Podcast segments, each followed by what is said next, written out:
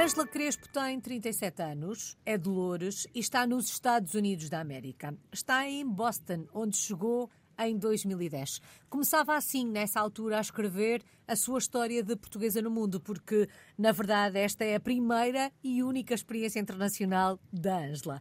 Vamos recuar até 2010, tendo em conta que já estamos em 2024. Esta história escreve-se há praticamente 14 anos. Como é que isto tudo começou, Ângela? O que é que a faz em 2010 trocar Portugal pelos Estados Unidos da América? O que me fez trocar foi a oportunidade de continuar os meus estudos e de a dar uma oportunidade à minha carreira que achei que Portugal, infelizmente, não me conseguiria oferecer. Eu tinha feito uma licenciatura e um mestrado em Biologia na Universidade de Lisboa e eu gostaria de desenvolver uma carreira em investigação e tinha sempre muito interesse em, de certa forma, ajudar a medicina a avançar, não como médica, mas como alguém que poderia ajudar a desenvolver medicamentos que podem melhorar a vida das pessoas. E uhum. então foi isso que me atraiu pela ciência e foi isso que me fez fazer uma licenciatura nessa área. E depois, como eu gostaria de continuar a fazer investigação, eu compreendi que precisaria de continuar os meus estudos e, e então resolvi fazer um doutoramento. E para fazer o doutoramento eu fui para a Universidade de Coimbra porque havia um programa de doutoramento oferecido pela universidade, que era o programa doutoral em Biologia e Experimental e Biomedicina. E esse programa dava-nos a oportunidade de depois nós podermos escolher em qualquer lugar do mundo onde é que nós gostaríamos de fazer investigação para depois uh, obtermos o nosso grau de doutoramento. Isso era uma oportunidade fantástica porque abria muitas portas. Uhum. Então, depois de seis meses em Coimbra, depois de ter sido aceito no programa, um, resolvi então em que tópico é eu gostaria de trabalhar e eu estava muito, muito interessada no sistema imunitário das mães durante a gravidez. Era um tópico fascinante para mim. E nesse caso o que eu fiz foi procurar laboratórios em qualquer lugar do mundo que estavam a trabalhar nesse tópico e encontrei um laboratório aqui em Boston, em Harvard. Não foi o único que eu visitei, mas este foi o que me atraiu mais. Portanto, é assim então, que começa esta relação sim. com os Estados Unidos. Mas dizia a Ângela que esta hum, vontade de trabalhar a investigação, esta vontade de contribuir até uh, para a medicina, não enquanto médica, uh, mas uh, dando o seu contributo de outra forma para melhorar a qualidade de vida hum, de quem puder beneficiar do seu trabalho.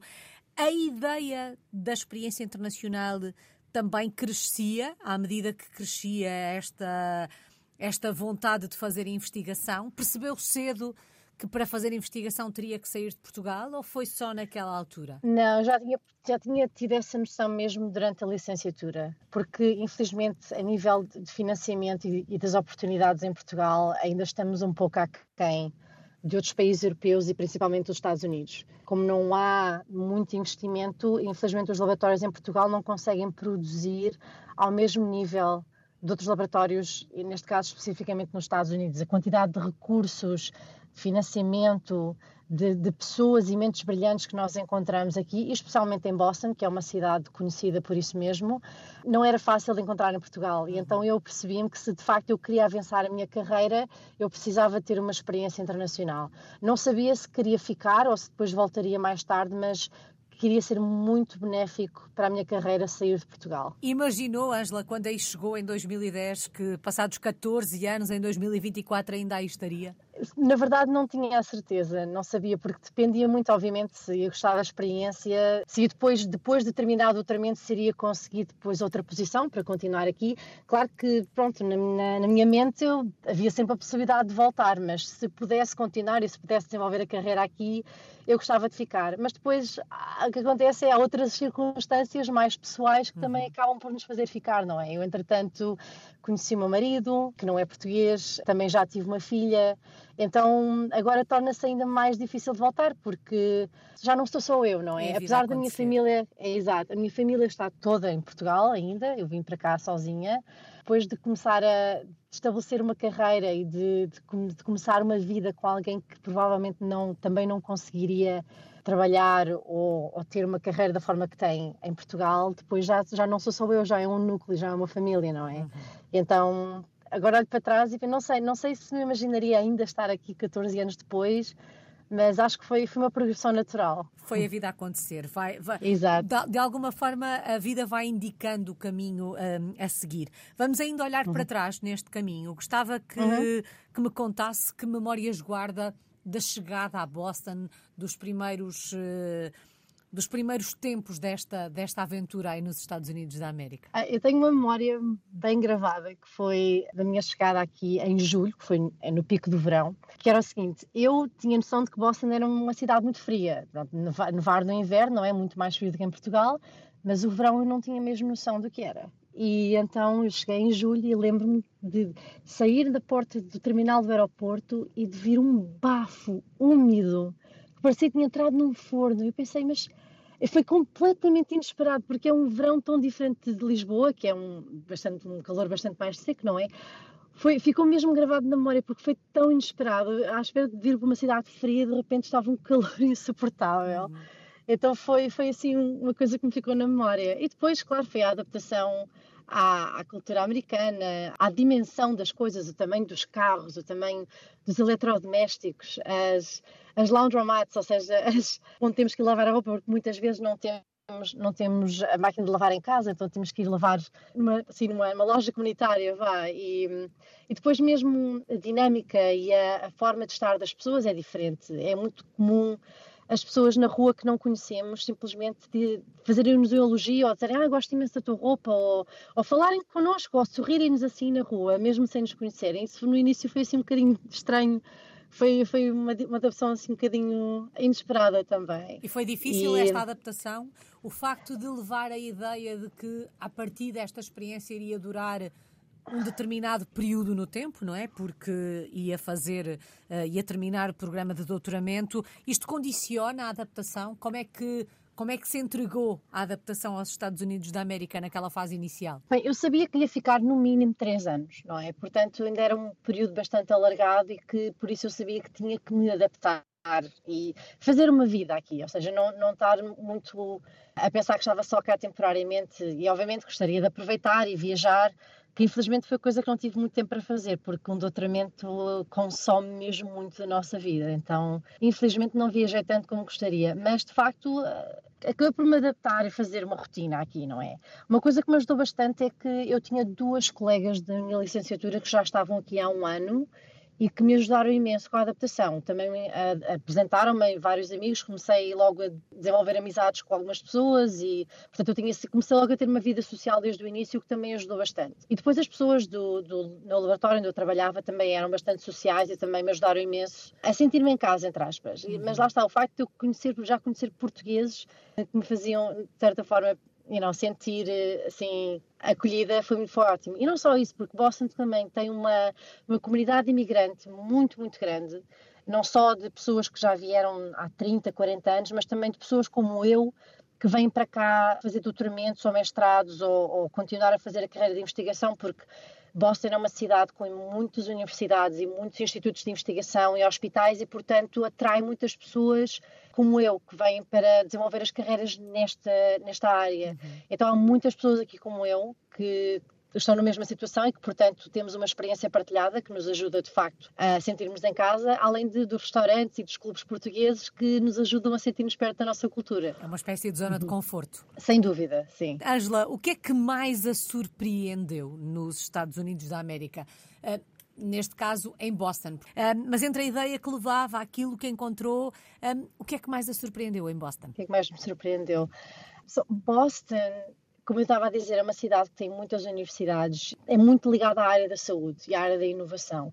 E então eu fiquei mesmo muito surpreendida de ver a quantidade de oportunidades e de.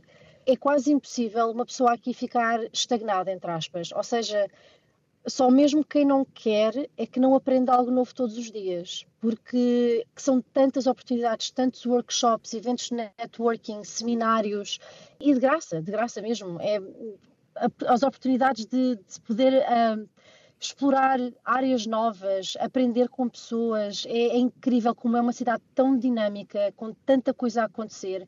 E, e, também ver como as pessoas são tão ativas. Por exemplo, é muito normal nas universidades aqui haver várias uh, iniciativas que vêm dos alunos. Ou seja, por exemplo, para quem como eu está a fazer um doutoramento e, e por exemplo, se, se sabe ou, ou se tem a vontade de depois ir trabalhar na indústria, em vez de ficar na área académica, em vez de se tornar professor ou começar um laboratório na universidade, se quiser trabalhar para uma empresa de biotecnologia.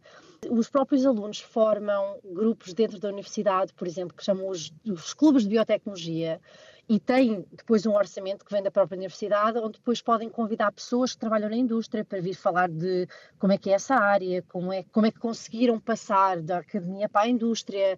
Ou seja, existe uma comunidade enorme de pessoas que têm este espírito de iniciativa e que está sempre a trabalhar para se melhorar e eu, isso surpreendeu-me bastante. E é de facto é impossível ficar parado aqui. Há sempre sempre muita coisa a acontecer e sempre muito para aprender. Bom há pouco hum, dizíamos que de alguma forma hum, a vida foi mostrando o caminho a seguir e a Ângela uhum. que inicialmente ia por uh, três anos, uh, está nos Estados Unidos da América há praticamente 14. Foram estas circunstâncias que a foram fazendo ficar, uma a seguir à outra? Quando é que percebeu que esta experiência estava para durar? Quando estava quase para terminar o meu doutoramento, consegui uma oportunidade para uh, continuar a fazer a minha carreira de investigação como investigadora pós-doutorada. Eu conhecia um, a chefe de laboratório com quem depois fui trabalhar ainda durante o meu doutoramento e foi uma transição bastante suave, mas uma transição natural, porque nós começámos a colaborar ainda antes de eu terminar o doutoramento e depois o projeto continuou e eu fui trabalhar para o laboratório dela. E foi também durante foi no final do meu doutoramento que eu conheci o o meu atual marido, não é? E nessa altura já comecei a perceber que, de facto, olhando um pouco para a situação da carreira de investigação em Portugal também, que fazia muito mais sentido para mim profissionalmente continuar aqui. E depois também a nível pessoal, depois de perceber que, de facto, o meu marido era o the one, vá, a pessoa com quem eu iria ficar. E perceber que para ele também não faria sentido voltar para Portugal. Uhum. Então foi um pouco, foi um pouco a nível profissional e a nível pessoal que eu percebi que faria mais sentido para mim ficar por aqui. 14 anos depois de ter chegado, sente-se em casa? Uhum. Sinto, sinto sem dúvida. E se não fosse pela família, porque lá está, apesar de sentir saudades de Portugal, não é difícil encontrar Portugalidade aqui em Boston não é? Mas a família, obviamente, é sempre aquilo que dói mais, não é? O facto de, de, cada vez que voltamos perceber que a vida continua, não é? Que as pessoas não esperam por nós. E, e, obviamente, nós também não esperamos por elas, não é? Nós viemos para cá para continuar a nossa vida, mas é sempre duro perder, assim, pequenos momentos da família. Mas depois de 14 anos e depois de começar a minha própria família e de ter uh, a minha carreira estabelecida e de ter amigos uh, portugueses e não só aqui, de facto, quando volto, sinto que estou a voltar para casa. Uau! Angela, uhum. e apesar de se sentir em casa, de terem passado 14 anos, há algum hábito, algum costume uh, norte-americano ao qual nunca se tenha rendido? Continua a estranhar, passado este tempo todo? Ah, acho que sim. Há algo que ainda me faz um pouco de confusão, que é o facto de ser muito normal aqui uma certa autopromoção. Ou seja, o de uma pessoa poder falar à vontade das suas próprias um, qualidades e, e daquilo que conseguiu atingir, ou seja, de uma forma que em Portugal nós tendemos a, a assumir que é arrogância. E, ou seja, em Portugal uma pessoa falar assim soa sempre um pouco arrogante, mas aqui é perfeitamente normal. E, e, aliás, muitas pessoas conseguem de facto progredir nas carreiras e conseguir algo mais além porque não têm medo de se autopromover. Mas ainda é algo que me continua a estranhar. E eu não consigo fazê-lo, é algo que, eu, que, me custa a mim fazer.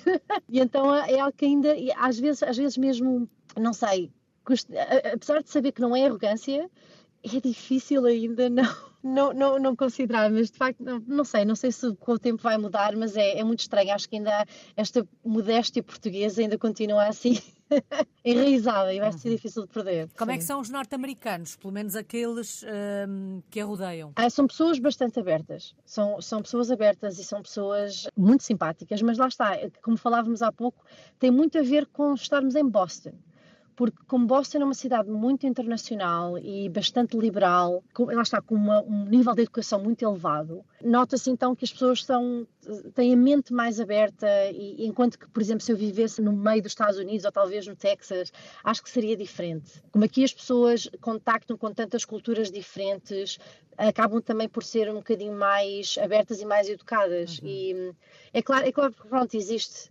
Existe, existem diferenças, obviamente, entre, entre, a nossa cultura dos Estados Unidos, mas eu noto que me adaptei bastante bem aos meus amigos americanos e, e, aliás, eu tenho também muitos amigos que não são americanos e que não são portugueses e que vêm de outras cidades e que também se estabeleceram aqui e é, acho, acho que o norte-americano aqui é, de certa forma, um bocadinho mais próximo do europeu do que, do que noutras cidades. Um bocadinho o espelho desta multiculturalidade que se encontra Exato. em Boston.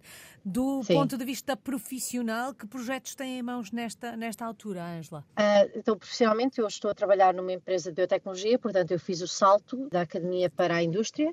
Trabalho numa empresa que desenvolve anticorpos contra o cancro e contra doenças autoimunes. E, portanto, o meu, meu papel, é, eu trabalho na fase mais embrionária, digamos assim, do desenvolvimento dos medicamentos. Portanto, fazemos investigação na fase mais inicial, tentar compreender se de facto desenvolver este tipo de medicamento faz sentido em certas doenças e testá-los em laboratório, portanto, muito antes de chegar a humanos e uhum. mesmo antes de chegar a animais.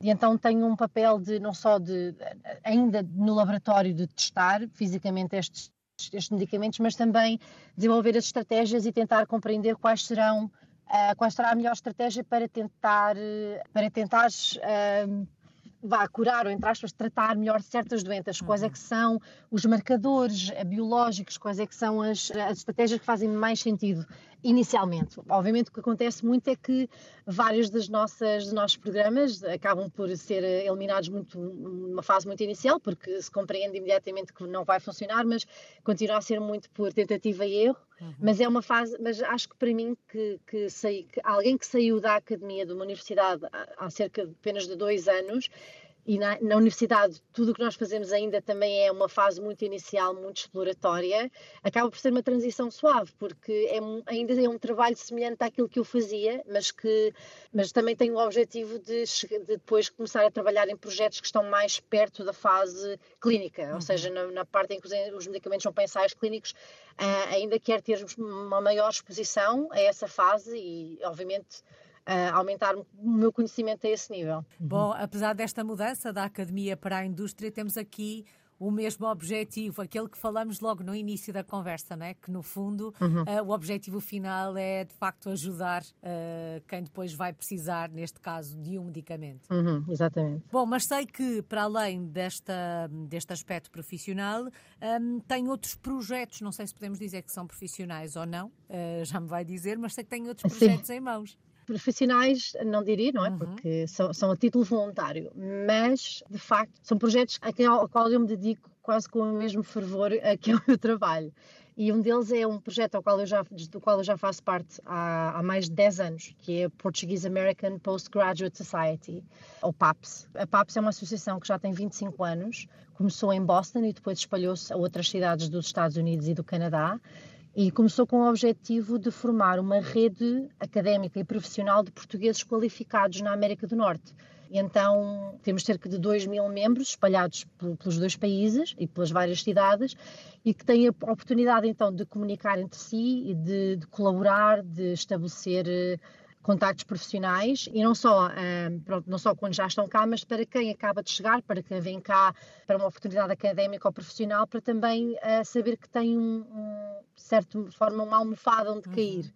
Ou seja, pessoas que já estão aqui, que já passaram pela mesma experiência e que podem ajudar a nível logístico, para a adaptação, a ajudar a encontrar contactos, a encontrar casa, a compreender como é que funciona este, este mundo americano e então, pronto, temos então esta, esta objetivo de ajudar a esta adaptação, mas depois, quando as pessoas estão cá, a nível local, temos encontros de networking, temos jantares para as pessoas se conhecerem melhor, uh, mini conferências em que os nossos membros podem apresentar o seu trabalho para depois ficarem a conhecer melhor a esse nível e poderem depois colaborar. Divulgamos notícias de interesse para a comunidade portuguesa, colaboramos também com outras iniciativas da própria comunidade imigrante temos um apoio muito, muito significativo do consulado. E Boston, como é uma cidade que lá está, que atrai muitas pessoas de fora, especialmente a este nível científico, uh, nós temos mesmo muitos, muitos portugueses aqui nessa, nessa situação uhum. e encontramos muitas vezes, pelo menos uma vez por mês, e depois, obviamente, formam-se amizades fora do grupo em si, pessoas que acabam por conviver fora dos nossos eventos. Um, e então tem sido, tem sido uma, uma experiência muito gratificante para mim. É muito trabalho, obviamente, não é? Porque temos que estar, tem que um bocadinho estar sempre em cima do acontecimento e perceber quem é que está a chegar e, e divulgar a informação de interesse, organizar eventos, mas tem-me dado oportunidades de conhecer pessoas muito interessantes, de ter uma, uma rede de contactos enorme e de, de facto de também me sentir em casa por ter estas pessoas aqui comigo, não é? Que estão na mesma situação e que tem sido, tem sido um projeto que tem crescido ao longo dos anos, não é? já tenho 25 uhum. anos e, e gostava de facto que a nossa associação fosse mais conhecida em Portugal do que é, para de facto que quando as pessoas vêm para cá já saberem que nós existimos e saberem que têm onde cair, entre aspas, e então uh, estamos a ver se conseguimos aumentar um bocadinho a nossa visibilidade, mas pronto, mas tem sido, tem sido um, Uh, lá está, bastante trabalho, um mas muito gratificante ao mesmo tempo. Sim, sim, Sem sim. dúvida. Sem Bom, dúvida. mas eh, como me parece que é uma mulher de desafios, arranjou aqui um outro, não é? sim, esse foi outro desafio que começou agora este ano, que é um programa de mentorado da Universidade de, de Lisboa, porque eu fui aluna da Faculdade de Ciências da Universidade de Lisboa e aqui nos Estados Unidos outra coisa que eu também à qual eu também fui exposta foram programas de mentoria, ou seja, em que pessoas que estão numa fase mais avançada na carreira podem fornecer ajuda a nível logístico, a nível de conselhos e de contactos a pessoas que estão numa fase mais inicial, ou seja, um bocadinho a pessoa que já desbravou o caminho uhum. acaba por ajudar uma pessoa que está numa fase mais inicial e, e ajuda então para que a pessoa não se sinta tão perdida, não é? Eu posso falar com alguém que já, que já passou por isso e que me pode ajudar. E, e então aqui é muito normal haver programas de, desse género em, em, associações científicas ou mesmo dentro das universidades. Ex-alunos fazem mentorado a alunos que estão agora na universidade. E eh, eu já fiz parte de um programa deste género, que não era ligado necessariamente a uma universidade, era um programa que veio de uma, de uma associação espanhola, que é a International Mentoring Foundation for the Advancement of Higher Education. O que fazem nesta associação é. Um, começou apenas em Espanha, então investigadores espanhóis que estão fora de Espanha são emparelhados com alunos de universidades espanholas para então terem esta relação de mentorado durante uh, um semestre. E então, entretanto, foi expandida a Portugal, eu participei em 2020, estive emparelhada com uma aluna da Universidade de Aveiro e foi uma experiência muito boa. E, entretanto, eu soube também que há universidades portuguesas, como a Universidade do Minho e a do Algarve, que já têm programas deste género e, de facto, querem mesmo emparelhar alunos antigos com alunos atuais. Os alunos não têm que estar fora de Portugal, isto podem estar fora ou em Portugal. Uhum. E então eu contactei a minha universidade, a minha faculdade, para, no sentido de começarmos um programa semelhante, ou seja, um bocadinho à imagem destes programas termos então esta oportunidade na nossa faculdade. E, então, há cerca de um ano começámos a trabalhar, a tentar perceber quais é que eram uh, quais, é, quais é que era a melhor estratégia, o nível logístico, e então lançámos agora em, no mês passado as candidaturas uh, para alunos que estão agora na universidade e para os ex-alunos que estão espalhados por todo o mundo. Então estamos a terminamos as candidaturas agora no dia 2 de janeiro, estamos agora na fase de emparelhar mentores com mentorandos e vamos ver como é que corre, é o primeiro, é o primeiro ano, uh, esperemos, vamos esperar que corra bem e de facto é, é uma forma também de dar de volta à, à universidade que me deu tanto, não é? E, do, e ao país que me deu tanto, porque eu vim para cá com uma bolsa da Fundação para a Ciência e Tecnologia, ou seja, o governo português investiu na minha educação. E já que eu não tenho planos para voltar para Portugal, eu sinto que tenho que encontrar outras formas de retribuir um pouco este investimento que foi feito em mim. E então é um, por isso também que me dedico, me dedico tanto à PAPS e, e, agora também tentar voltar a ter esta relação com a minha, com a minha universidade. Um belo projeto, sem dúvida. Uhum. Angela, se fôssemos visitar um destes dias a Boston, onde é que nos levava? Que locais é que tínhamos que conhecer na cidade? Boston é uma cidade com muita história. Uh, os Estados Unidos não é um país muito antigo, não é? mas de facto a maior parte dos acontecimentos históricos, como o Boston Tea Party ou a Declaração da Independência, foram todas feitas aqui, aqui em Boston. Portanto, há vários edifícios e, e, e museus que vale a pena visitar para conhecer um pouco esta história dos Estados Unidos. O jardim público foi o primeiro jardim dos Estados, público dos Estados Unidos, o, o, nosso sistema de metro foi o primeiro metro dos Estados Unidos, mas para além da cidade em si, um, vale a pena visitar então as universidades que são das mais famosas do mundo, como Harvard e o MIT, vale a pena visitar as praias, que apesar de serem bastante frias, têm paisagens lindíssimas, como por exemplo em Cape Cod, que é uma zona muito turística. Para quem tem interesse também em outras fases da história, por exemplo, da queima das bruxas, podem ir a Salem, que não é longe de Boston, que tem muita história de, então, de, de bruxaria, também é bastante conhecido. Mas acho que de facto, de facto é um, visitar as zonas históricas, os jardins, a zona junto ao mar e as, as universidades, uhum. que de facto têm, têm muito impacto a nível mundial. Parecem-me ótimas uh, sugestões. Bom, e há pouco, Sim. enquanto falávamos deste caminho que tem feito aí nos Estados Unidos, fiquei com a ideia que este é um caminho para continuar. Quando olha para o futuro, é por aí que se vê com a sua família. Sim, sim, de facto é, é aqui que eu me vejo. É, a nível da minha carreira, faz todo o sentido para mim continuar aqui.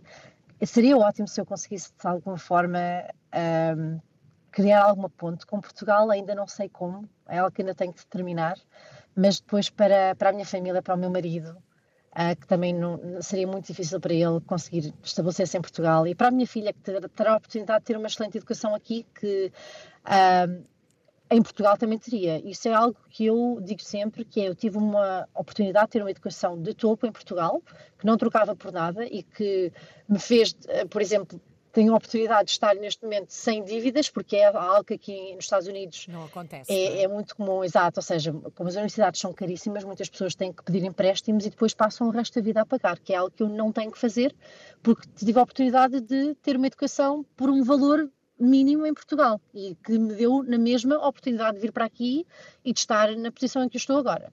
Uh, eu muitas vezes, uh, com o meu marido, falamos um pouco que seria se a nossa filha quisesse ir para a universidade em Portugal, não nos importávamos nada, não é? Depois acho que não, não, não a prejudicaria de forma uhum. nenhuma, se ela, para depois se ela quisesse fazer uma carreira aqui, mas, mas sim, no, no nos meus próximos tempos vejo-me de facto a ficar aqui. Falava agora da, desta questão familiar e da, e da filha. Ela nasceu aí nos Estados Unidos da América. Há pouco fiquei com a ideia que o pai não é português, mas também não é norte-americano. Não, não um... o pai. O pai é peruano, uhum. uh, mas, mas tem nacionalidade americana, então ele já está cá desde os 3 anos de idade, portanto é, peruano-americano. Uhum. A minha filha. Como é que a Ângela, uh, se é que tem esse propósito, e até porque falava desta possibilidade dela poder até estudar em Portugal, se bem que já temos universidades em Portugal que têm os cursos lecionados em, em inglês, mas uhum. uh, ao longo do tempo tem sido uma preocupação da Ângela ensinar a Portugalidade, ensinar o que é ser portuguesa à filha que está a crescer tão longe do país da mãe? Sim, sim, sem dúvida. A minha filha tem, tem quase três anos desde o início que nós fizemos questão de em casa, eu só falo português e o meu marido fala espanhol para ela. Uhum. Não, estamos, não estamos preocupados com o inglês, porque ela vai aprender inglês na escola sem problema. Ela neste momento está no infantário, onde também falam espanhol, o que ajuda bastante a que ela mantenha, que ela se mantenha pelo menos bilingue, se não trilingue, não é? E, mas em, em, casa eu falo apenas português. Eu ligo aos meus pais quase todos os dias por vídeo. Ela consegue ver os, os avós praticamente todos os dias. Ela vem comigo a encontros que eu tenho com os meus amigos portugueses ou encontros culturais portugueses. Tentamos ir a Portugal pelo menos duas vezes por ano. Isso é, faço questão, faço questão que ela, que ela cresça rodeada desta Portugalidade. Ângela, qual é uhum. que tem sido a maior aprendizagem destes últimos 14 anos? Vir para os Estados Unidos também foi a, a, primeira vez que eu saí de casa dos meus pais. Se não, se não contarmos os seis meses que passei em Coimbra, que foram bastante, foi um período curto, em que ainda via os meus pais todas as semanas quase, mas foi, foi um bocadinho uma aprendizagem a, a viver sozinha, a desenvencilhar-me sozinha, ao, estando tão longe também de casa, não é? Foi, acho que, que, que eu aprendi, que, que, que eu aprendi? Primeiro que, de facto, acho que tenho um bocadinho mais de resiliência do que pensava, mas que, que ao mesmo tempo, eh, de facto, acho que estar longe da família mostrou quão importante a família de facto é para mim e que, e que, que não que se, se, pudesse haver a oportunidade de ter a minha família aqui comigo ou de, de, eu poder desenvolver a minha carreira em Portugal, eu não pensava duas vezes, mas, mas já que, não, que essa oportunidade não existe, vamos, vamos tentando manter um bocadinho esta dualidade, manter um bocadinho, ser um bocadinho portuguesa, um bocadinho americana, que é possível, é possível fazê-lo. Uhum. Estamos sempre um bocadinho, estamos sempre um bocadinho, vá partidos em dois, mas, é, mas é a vida do imigrante, não é? Isto acho que é, que é um bocadinho comum, mas, mas sim, que tudo isto, quando, quando nós estamos em situações em que temos mesmo que, que nos desenrascar, isso, isso, isso, nós fazemos, isso tem, tudo de resolver. É uma aprendizagem e tanto. Há pouco falava Sim. das saudades e já percebemos que as saudades maiores são da família, um, até Sim. porque tem um bocadinho de Portugal por aí, ou pelo menos consegue encontrá-lo. Ainda assim, quando a saudade bate, como nós costumamos dizer, de que é que sente falta de uhum. Portugal? Ah, sinto falta da comida. Sem, sem, dúvida, sinto falta da comida, sinto falta de, do sol. O sol bate de maneira diferente em Portugal. Mas eh, de resto, acho que me sinto, sinto-me em Portugal quando estou com os meus amigos portugueses, quando estou nos clubes portugueses em que, em que temos mesas compridas, em que parece que estamos a comer em família. Isso, isso de facto, tirando, lá está, tirando a família, uhum. tirando o sol, acho que me consigo sentir em Portugal de vez em quando aqui. E como é que se resume em 14 anos numa palavra? Uau! Uh... Uma palavra. Perseverança. Porque. Um não, não foi sempre fácil, não é? Não foi sempre fácil, uh, especialmente para quem faz um doutoramento e tem a noção de que, que, é, uma, é uma fase muito difícil da vida, que exige muito, exige muito trabalho, muitas horas, exige que, que tenhamos que repetir muita coisa porque não funcionou à primeira, ou tentar perceber o que é que não funcionou para tentar voltar a fazer, para tentar que funcione. E às vezes, infelizmente, temos, temos ambientes um bocadinho tóxicos, porque não existe muito Uh, infelizmente, na, na, área académica, o que não acontece na, em, em, na área corporativa, não há a contabilidade, como é que se há a dizer? Não, muitas vezes os recursos humanos não conseguem manter o ambiente que deveria ser mantido num, num, num ambiente de trabalho numa universidade, porque os, os professores muitas vezes têm um poder demasiado elevado e às vezes abusam um bocadinho. E eu passei por fases muito difíceis da minha vida aqui, né, especialmente na minha fase académica, mas saí de lá mais forte. De facto, saí de lá mais forte e, senti que perseverei. E o facto também de estar sozinha, obviamente tinha o meu marido, mas não é o mesmo do que ter o resto da família, não é? E senti que aprendi a ser perseverante e a continuar para a frente quando as coisas são difíceis. E que assim continue. Muito obrigada. Ângela Crespo está em Boston, nos Estados Unidos da América. É uma portuguesa no mundo desde 2010. Obrigada, Alice. Muito